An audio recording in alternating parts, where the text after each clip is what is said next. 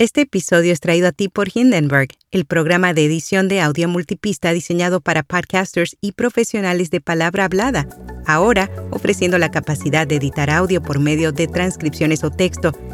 Prueba Hindenburg Pro durante 90 días sin tarjeta de crédito y recibe un 30% de descuento en una suscripción anual con nuestro código. Detalles en las notas. Notipod hoy, un resumen diario de las tendencias del podcasting. Spotify mejora sus herramientas de creación de podcast. Caracol Radio lanza una nueva aplicación móvil y el 76% de los oyentes pueden recordar al menos un producto, servicio u organización anunciado en un podcast. Yo soy Araceli Rivera. Bienvenido a Notipod hoy.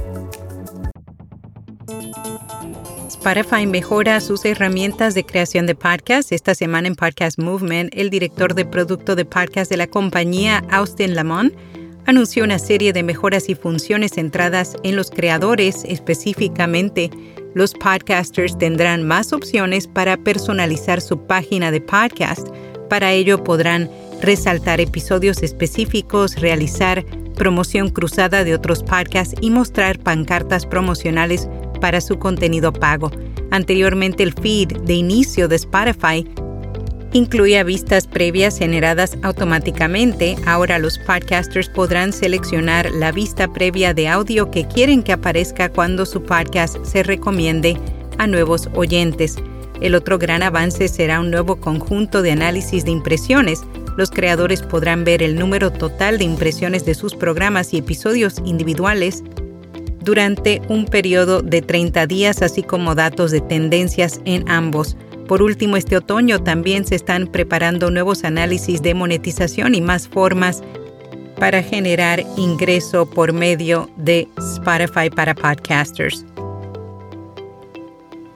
Caracol Radio lanza una nueva aplicación móvil con el objetivo de mantener informado a los oyentes con las últimas novedades sobre Colombia y el mundo. La cadena de radio estrena esta nueva app digital por medio del canal, los oyentes podrán escuchar toda la programación de la emisora en directo, al igual que podrán personalizar y descargar audios, armar sus propios playlists, escuchar sus podcasts favoritos, recibir notificaciones de las noticias de última hora y más revelan que el 48% de los oyentes de podcast han comprado un producto anunciado en un programa, un estudio realizado por Voices Podcast en el que se explora los hábitos de escucha y la participación de los oyentes de podcast en Estados Unidos, demostró la eficacia del medio como canal de marketing.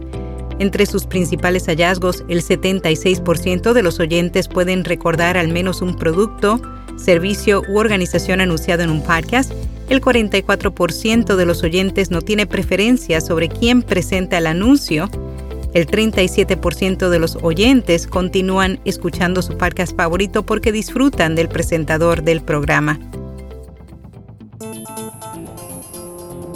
Los podcasts de comedia, crimen real y negocios experimentan el mayor crecimiento en la inversión publicitaria Media Radar analizó la inversión publicitaria en Estados Unidos en varios géneros de podcast entre el 1 de enero y el 31 de julio.